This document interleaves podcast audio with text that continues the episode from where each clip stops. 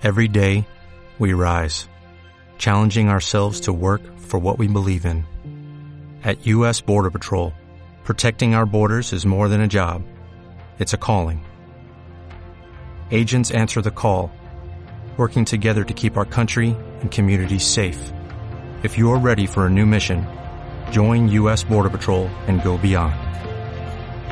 Learn more at cbp.gov/careers. Todo sobre el marketing jurídico, episodio 17.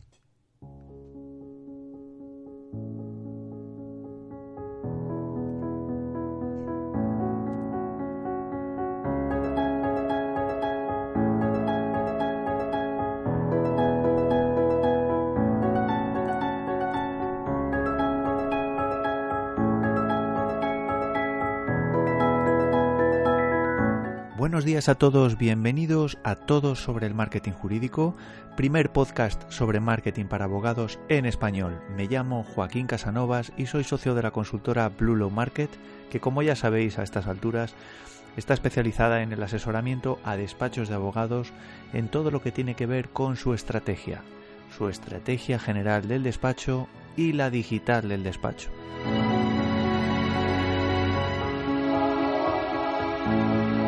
Si no lo has hecho ya, te invito a que te suscribas a nuestro blog. Nos puedes encontrar en http bluelowmarket.com barra blog. Ahí podrás encontrar contenido que te ayudará a construir tu estrategia de marketing, da igual que sea online u offline. Y solo por suscribirte te recuerdo que recibirás varios regalos. Por un lado, una guía que te va a ayudar a redactar tus artículos o posts de forma más efectiva.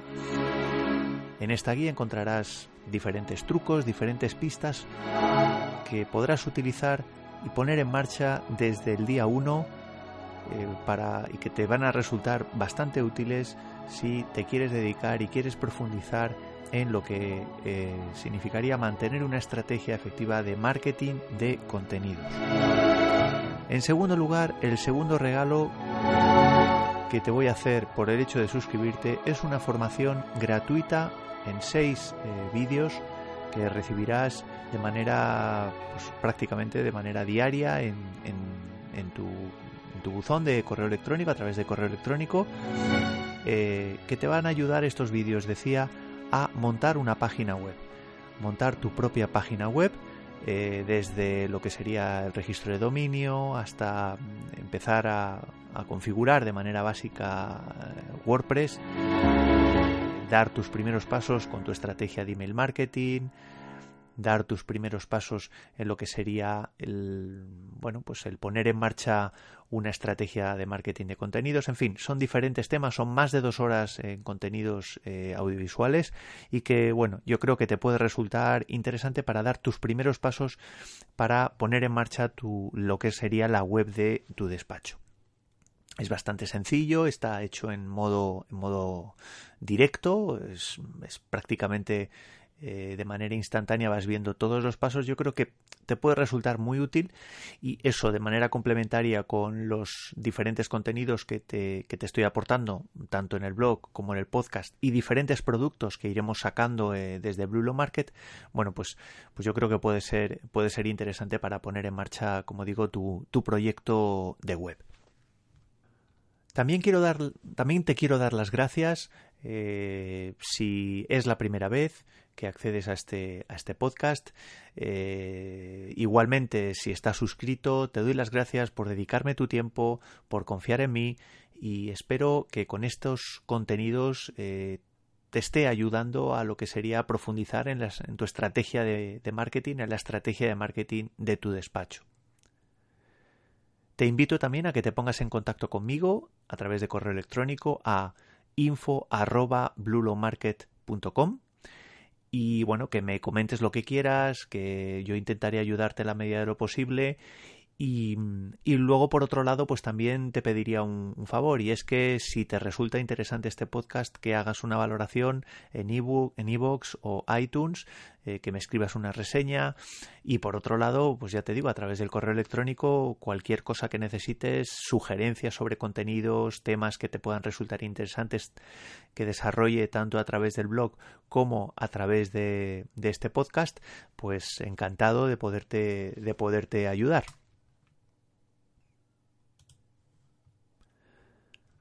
En el capítulo de hoy vamos a hablar Vamos a tomar, eh, a recuperar uno de los temas que habíamos hablado en diferentes episodios del podcast y lo que pasa que lo vamos le vamos a dar otro enfoque. Vamos a hablar de SEO. Si os eh, fijáis, yo no es que no sea amigo del SEO, yo creo que es una herramienta que, que evidentemente mm, es necesaria, para posicionar nuestras webs, nuestros blogs, etcétera. Si lanzamos un proyecto de despacho, yo creo que es importantísimo la captación de visitas a través de a través del SEO.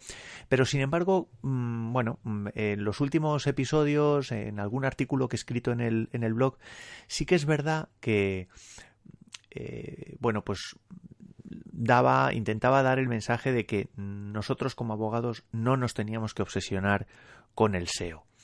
Nosotros somos profesionales del derecho y lo que hacemos es vender servicios jurídicos que son servicios intangibles. Por tanto, yo creo que el marketing de contenidos en este caso mm, es muy importante y el SEO eh, sin dejar de ser importante, evidentemente, es una herramienta que la debemos de considerar como algo complementario es una, un canal más eh, para obtener visitas, pero no es el único canal, no deberíamos apostar eh, al 100%, el 100% de nuestro tráfico al SEO, sino que bueno, pues lo debemos considerar como, como digo, como un canal más. En este capítulo lo que voy a hacer es ponerme un poco del lado de, los bueno, pues de los que sí considera, podemos considerar el SEO como algo terriblemente importante y voy a dar unas pautas para, para aquellos que os queráis eh, adentrar en el mundo del SEO pues que tengáis en cuenta mm, diferentes tips, diferentes eh, pistas que podáis utilizar desde el día 1 mm, para lo que sería potenciar vuestro posicionamiento en Google. Si partimos de la idea o del concepto de SEO, Mm, es importante no perder de vista que existen numerosos factores que podemos agrupar en lo que denominamos el SEO, que es, sería el SEO, el SEO, bueno, pues para abogados, pero para cualquier tipo de, negocio. El SEO no es más que el grupo de todos aquellos factores o elementos que van a potenciar nuestro posicionamiento en Google.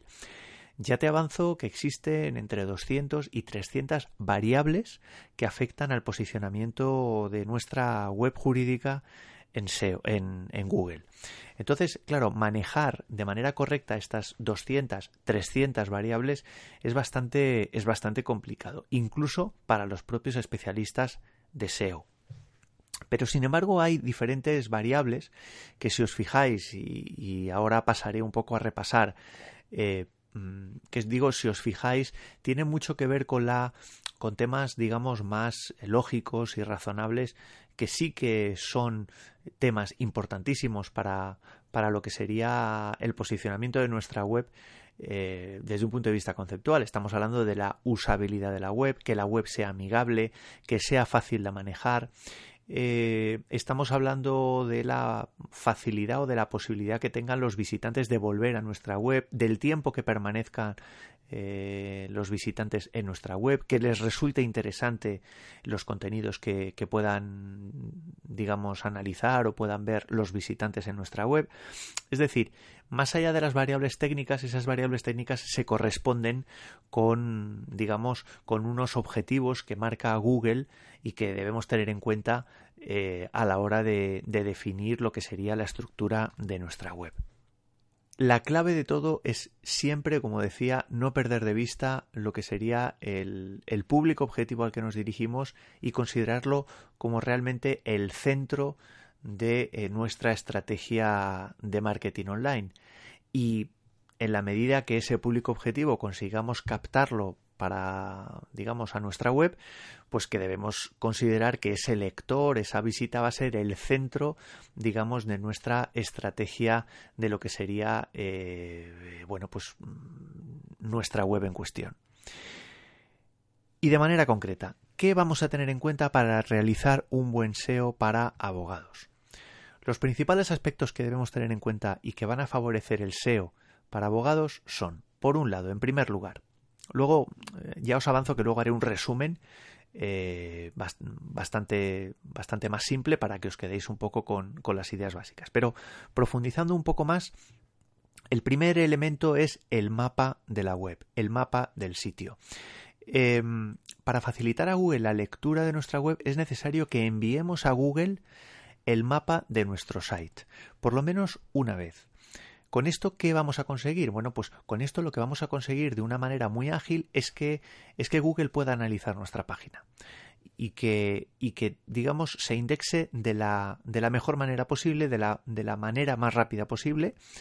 Y, bueno, y de alguna manera que cada vez que actualicemos el, el, contenido, bueno, pues como mm, ya digamos hemos mandado ese, ese mapa de sitio, pues le resulte mucho más fácil el, el detectar la actualización de, de contenidos y que, y que bueno y que de alguna manera mm, bueno pues no digamos no para Google no, no sea complicado el, el, analizar esa, esa, web.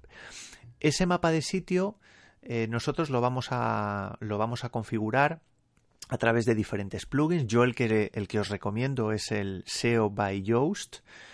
Eh, es bastante, es bastante sencillo y lo único que tenéis que hacer es, bueno, pues tenerlo activado y que, mm, bueno, pues automáticamente ese, ese mapa de sitio, gracias a este plugin, se irá actualizando y mandándose automáticamente a través de, a través de, directamente a Google a través de este plugin. En segundo lugar, tenemos que configurar el fichero de robots, robots.txt. El archivo robots.txt es el fichero que va a determinar qué es lo que se indexa y qué no se indexa en Google. Es necesario comprobar que esté bien configurado por la importancia que tiene para la indexación de la propia web. Yo te recomiendo que utilices una herramienta que es el robots.txt checker eh, con esta herramienta, bueno, pues podrás eh, desactivar, activar determinados aspectos eh, de la web que vas a que vas a indexar o no indexar, aunque también hay diferentes aspectos que lo puedes hacer desde, desde el plugin que os decía anteriormente, el SEO by Yoast. En tercer lugar, la velocidad de carga de tu web. La velocidad de carga de tu web es un elemento importantísimo dentro, de, dentro del SEO. Es decir, Google va a valorar que nuestra web no tarde en cargarse eh, demasiado. Esto bueno, ¿qué, ¿qué, temas podemos hacer o qué, acciones podemos iniciar para que para que nuestra web, la web de nuestro despacho, tarde poco. Bueno, pues básicamente en que no sea muy pesada, valga la redundancia. ¿Y cómo, qué cosas podemos hacer para que no sea muy pesada? Bueno, pues no, digamos, no cargar demasiados plugins, eh, tener cuidado con la plantilla que instalamos, porque hay plantillas que son más pesadas que otras, existen plantillas que por su estructura y elementos pues que intervienen en su carga pueden ralentizar lo que es la velocidad de nuestra web. En segundo lugar, no utilizar demasiadas fotos o utilizar fotos que sean demasiado pesadas en las, en las entradas, en los artículos de nuestro blog o en las mismas páginas. Esto puede hacer realmente que, que nuestra web vaya un poco, un poco lenta. Eh, en cualquier caso, tanto para el tema de, de bueno, pues lo que sería la instalación de la plantilla, eh, digamos el análisis de esta de, nuestra web y, e intentar que no sea demasiado pesada, yo contrataría yo contrataría, no descartaría la contratación de un profesional que pudiera ayudarte en lo que sería la configuración técnica de tu página. Nosotros podemos medir la velocidad de la carga de nuestra página y comprobar si pasa, digamos, los estándares o los tests de Google mediante la utilización de una herramienta. Os voy a pasar el enlace de esta herramienta a través del de, artículo correspondiente en nuestro blog para que lo tengáis en cuenta y podáis chequear si vuestra, si vuestra web pues pasa ese, ese test o no lo pasa. Llevamos 1, 2, 3, 4. En cuarto lugar, hay que analizar la versión móvil de la web. Chequea si tu página es responsive, es decir, si tu página es adaptable a lo que sería digamos, la visualización a través, del, a través de un dispositivo móvil. También hay una herramienta que pone a disposición Google y que te va a permitir validar si esa web está adaptada o no a los dispositivos móviles. En quinto lugar, los enlaces internos. Un aspecto fundamental que debemos tener en cuenta cuando redactemos las páginas de nuestra web o las entradas de nuestro, de nuestro blog y que va a favorecer el SEO de nuestra página son los enlaces internos que podamos colocar y que van a ayudar a traspasar fuerza y autoridad a otras páginas de nuestra web que queramos posicionar. Estos enlaces internos, básicamente, eh, bueno, pues son enlaces, como decía, que bueno, pues eh, va a facilitar la usabilidad de, la página o de la web, va a permitir también que el usuario bueno, pues permanezca más tiempo en la, en la web, pero como decía, también va a permitir traspasar, digamos, eh, fuerza y autoridad a otras páginas. Entonces, no es importante que, eh, no, insertemos enlaces internos do follow a determinadas partes donde no nos interese traspasar autoridad, como por ejemplo las cookies o el aviso legal de la web. Estos enlaces deberán ser eh, no follow. Pero bueno, luego hablaremos un poco, de esta diferenciación. Un tema importante son las etiquetas. Las etiquetas es una de las piezas eh, fundamentales del SEO, del SEO on page. Y debemos distinguir eh, varios tipos de etiqueta. Las etiquetas eh, metatitle, que es una de las piezas fundamentales del SEO on page, y debemos tener en cuenta lo siguiente deberías colocar la palabra clave en el título de la página o entrada de post y lo más a la izquierda posible, ¿vale? Es decir, cuando nosotros escribimos una entrada o una página, normalmente suele tener un título. Bueno, pues este título deberá, deberá em, eh, tener esa palabra, esa palabra clave digamos, en el, por lo menos en el título. Y luego ya mm, la regla, digamos, más fina es que lo pongamos más a la izquierda posible, pero bueno, por lo menos que esté en el título. Y por otro lado, debemos eh, poner el título con mucha naturalidad, es decir, no se trata, no se trata de si eh, queremos posicionar nuestro artículo en nuestra página con una palabra clave que no, digamos que no sea natural, bueno, pues ponerlo directamente. Por ejemplo, abogados Madrid o abogados eh, Barcelona o abogados penal. Bueno, pues a ver, se trata un poco de, ser naturales. Pues si ponemos abogados dedicados a derecho penal o abogados dedicados a penal, bueno, pues también, digamos, podrá, podrá tener, eh, podrá ser válido. Aunque tengamos que trabajar la palabra clave en cuestión en otros lugares eh, también eh, que son importantes a lo largo de esa, de esa página o de esa, o de esa entrada. Luego, otro tipo de etiqueta es la etiqueta metadescripción. Esta etiqueta muestra una descripción del contenido que aparece cuando nuestra entrada aparece, como digo, en una búsqueda de Google. Mi recomendación es que hagas una llamada a la acción para favorecer que el usuario haga clic y mejorar de igual forma nuestro CTR.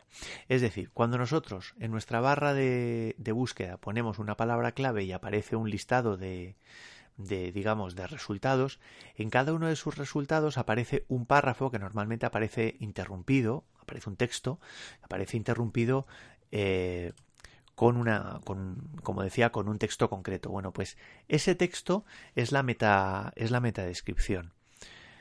Eh, es importante que en esa metadescripción aparezca también nuestra, nuestra palabra clave. Otro elemento importante, ya mm, dejamos por un lado lo que serían los, los, eh, las meta lo que serían las etiquetas, sería el formato URL. Eh, cuando hablamos de URL hablamos de la dirección de, de, digamos, de la web, de la página en cuestión. El formato tiene que ser amigable. Es decir, cuando nosotros eh, vemos, eh, navegamos por la web, vemos que la web tiene, pues por un lado, pues http dos puntos barra barra eh, el dominio barra blog barra y aparecen unos números. Bueno, pues no pueden aparecer números, no pueden aparecer, mm, digamos, caracteres o algo mm, que por defecto eh, establece, digamos, nuestra web. Tenemos que poner, tenemos que cambiar ese formato y poner las palabras clave. Normalmente suele aparecer separadas de un, de un guion. Bueno, pues como decía, esto tiene que ser amigable. Por ejemplo, si queremos posicionar pues las palabras pues eh, despido colectivo, bueno, pues tendremos que poner, porque nuestra entrada, nuestro artículo es de se corresponde con una temática de despido colectivo, bueno, pues pondremos http dos puntos barra barra dominio.com, por ejemplo, barra blog barra despido guion colectivo. ¿Vale? No, es bastante sencillo, pero hay que, hay que cambiarlo. Otro elemento importante es la densidad de las palabras clave. Este parámetro implica que tenemos que repetir las palabras clave un número de veces en función de la longitud del texto de nuestra página o nuestra entrada. Es decir, en principio, la densidad de palabras clave no debería superar el 1,5% o incluso menos. Es decir, en un artículo de 100 palabras, sería suficiente repetirlas pues dos o tres veces. Es decir, eh, como, como, decía, una de ellas eh, va a estar en el título y a lo largo del artículo pues, pues las pondríamos pues, pues dos o tres veces más. Podemos utilizar sinónimos, podemos utilizar palabras relacionadas, pero es importante, es, importante, como decía, que la densidad no supere ese, ese 1,5%, digamos, eh, que, bueno, pues más o menos que se correspondería con una densidad normal. Eh, podemos utilizar el plugin eh, SEO by Yoast que os decía al principio, al principio de, este episodio.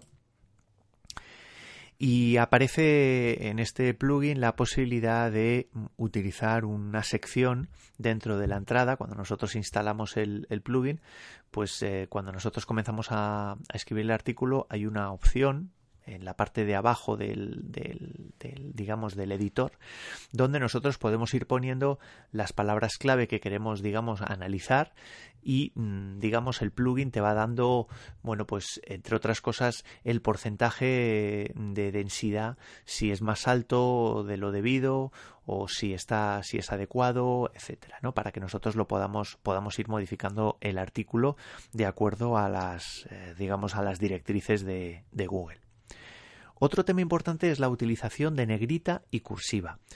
Eh, es importante para Google que nosotros destaquemos, digamos, los, los aspectos que consideramos básicos y que, y que Google valora mm, para el SEO. ¿Por qué? ¿Por qué es importante utilizar la negrita o la cursiva a lo largo de, a lo largo de la página o a lo largo del artículo en cuestión?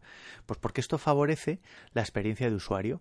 Esto hace que la página o entrada sea más clara y por tanto incremente el tiempo de lectura del artículo. Y en segundo lugar, eh, debemos incorporar, es importante que incorporemos nuestro, digamos, determinados párrafos en negrita o cursiva que incorporemos, digo, la palabra clave con la que queremos trabajar nuestro posicionamiento. Es decir, si nosotros, por ejemplo, estamos trabajando la palabra clave despido colectivo, bueno, pues vamos a poner en, par en determinados párrafos o en un determinado párrafo esa palabra clave en negrita o cursiva. Fácil, ¿verdad? Otro tema importante, la utilización de enlaces externos. Igualmente, Igual que hablábamos de enlaces internos que tenemos que ir poniendo a lo largo de, esas, de, esas, de esos artículos o de esas páginas, es importante que pongamos enlaces externos. Enlaces externos a otras páginas que realmente aporten valor. Esos enlaces externos eh, deberán estar relacionados con la temática que aclare o aporte valor a esa entrada o esa página concreta de, nuestra web. No existe un número adecuado o limitado en cuanto a enlaces externos que, deberíamos introducir. Realmente solo inserta lo que realmente aporte valor. Es decir, en, un artículo, pues con poner uno o dos enlaces externos es, suficiente. Eh, existe la duda, eh, muchos, muchos expertos en SEO pues lo, comentan, se ha cuestionado, se ha analizado, de si la introducción de, enlaces externos haría perder autoridad a nuestra página. Eh, la verdad es que esto no está probado, no, no está, digamos, acreditado. Eh, yo la verdad es que, mm, bueno, por lo que, por lo que vengo investigando y demás, no me parece, yo creo que es mucho mejor el, el hecho de ponerlo eh, para, para, lo que pueda, digamos, eh, valorar Google que el hecho de que pueda, digamos, hacer perder autoridad a nuestra página por el hecho de estar traspasando fuerza a otras páginas. Yo sí que creo que es interesante el, poner esos enlaces externos, el poner uno o dos enlaces eh, por cada uno de los artículos que, nosotros escribamos en nuestro blog. Otro tema importante es eh, lo que sería el link building. Aunque lo veamos más en detalle en otros episodios, porque vamos a hablar del link building, eh, debes, debes saber un poco en qué consiste esta técnica y que, bueno, pues que lo tengas en cuenta a la hora de posicionar tu, tu página o tu artículo en cuestión. Cuando hablamos de link building, hablamos del conjunto de técnicas que te va a permitir o va a permitir que tu post o página, eh, conjunto de técnicas, como digo, que va a permitir que tu, tu página o artículo en cuestión eh, tenga enlaces eh, desde otras páginas que le doten de fuerza para un mejor posicionamiento en Google. Es decir, cuando hablamos de link building hablamos de todos aquellos enlaces que desde otras páginas eh, se hace a tu web, a tu página. Esos enlaces se conocen como, como backlinks y también sería eh, ese conjunto de técnicas que habrás oído hablar, que es lo que constituye el conjunto de técnicas de SEO off-page. Eh, no voy a entrar en la parte, en la parte técnica, te voy a pasar un, artículo que, tenemos en nuestro blog donde sí que analizamos un poco la parte, digamos, de código, etcétera, etcétera, que es muy sencillo, no te asustes, es bastante sencillo de, de, utilizar. Eh, pero bueno, que lo, tienes, lo debes tener en cuenta a la hora de ir poniendo enlaces, eh, digamos, hacia tu web. ¿Dónde vas a colocar eh, estos enlaces? Bueno, pues mm, bueno, pues puedes eh, publicar eh, comentarios, puedes publicar infografías donde insertar el enlace a, tu página, puedes publicar guías, manuales, ebooks donde colocar enlaces a tus páginas, puedes hacer guest blogging, es decir, escribiendo artículos de calidad en blogs como invitado.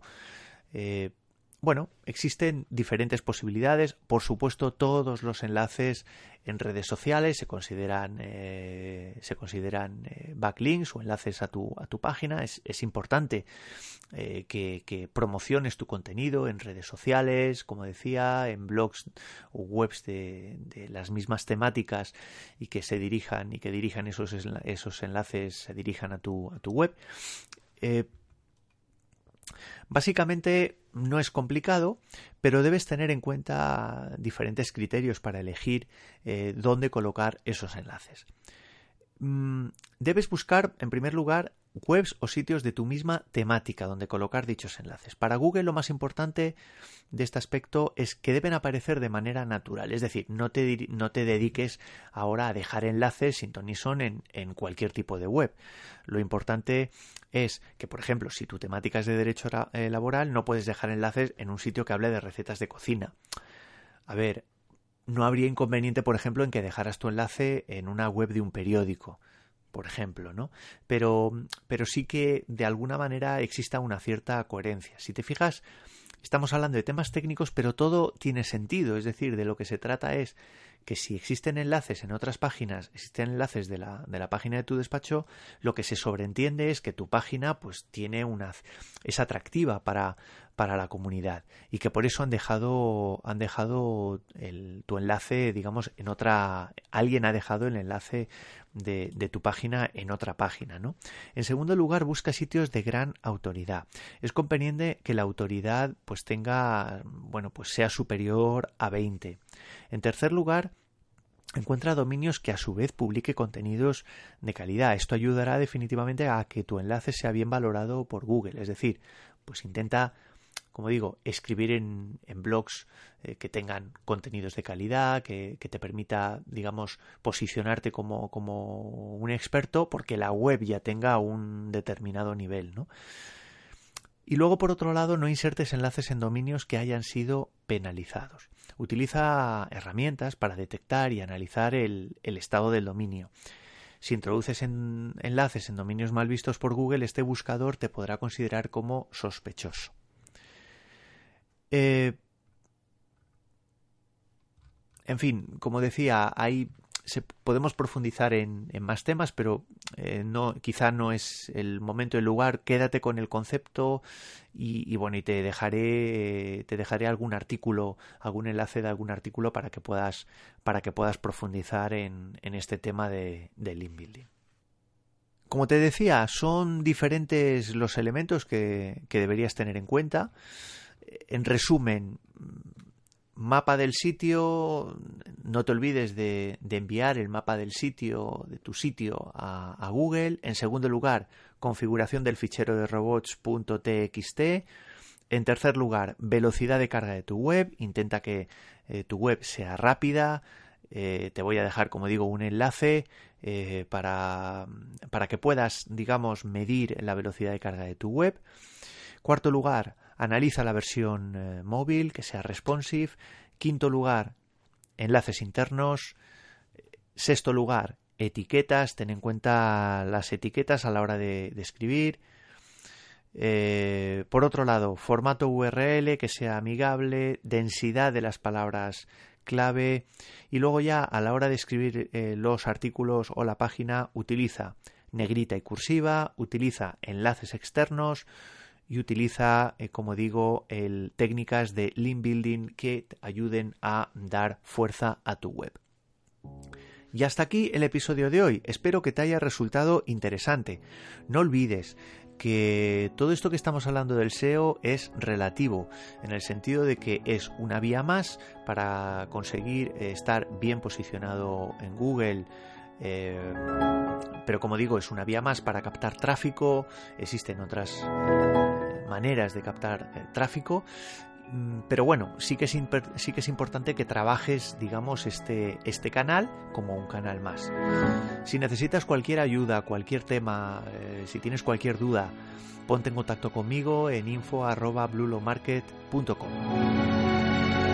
Y si este episodio te ha resultado interesante, eh, bueno, pues como te decía, eh, te pediría que valoraras positivamente, que me dejaras una reseña en ebooks o iTunes, eh, ya que con esta valoración pues ayudarás a que este a que este podcast pueda llegar a más gente, a más abogados, a más profesionales, a más profesionales del derecho que como tú, bueno, pues pueden ayudarse de este de toda esta información para mejorar en su gestión y en el diseño y desarrollo de su estrategia de marketing. Bueno, y nada más. Espero poderte poder saber de ti en el próximo episodio. Un abrazo, adiós.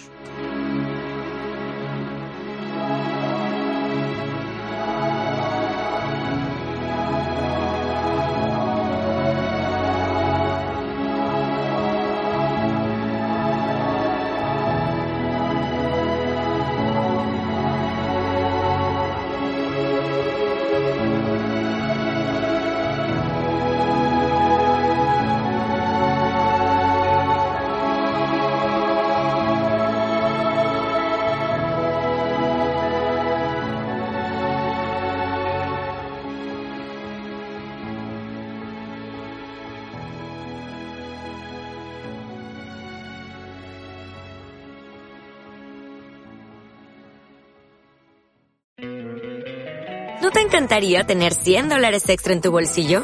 Haz que un experto bilingüe de TurboTax declare tus impuestos para el 31 de marzo y obtén 100 dólares de vuelta al instante.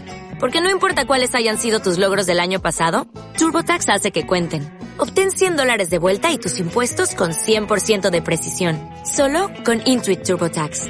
Debes declarar para el 31 de marzo. Crédito solo aplicable al costo de la presentación federal con TurboTax Full Service. Oferta sujeta a cambios o cancelación en cualquier momento.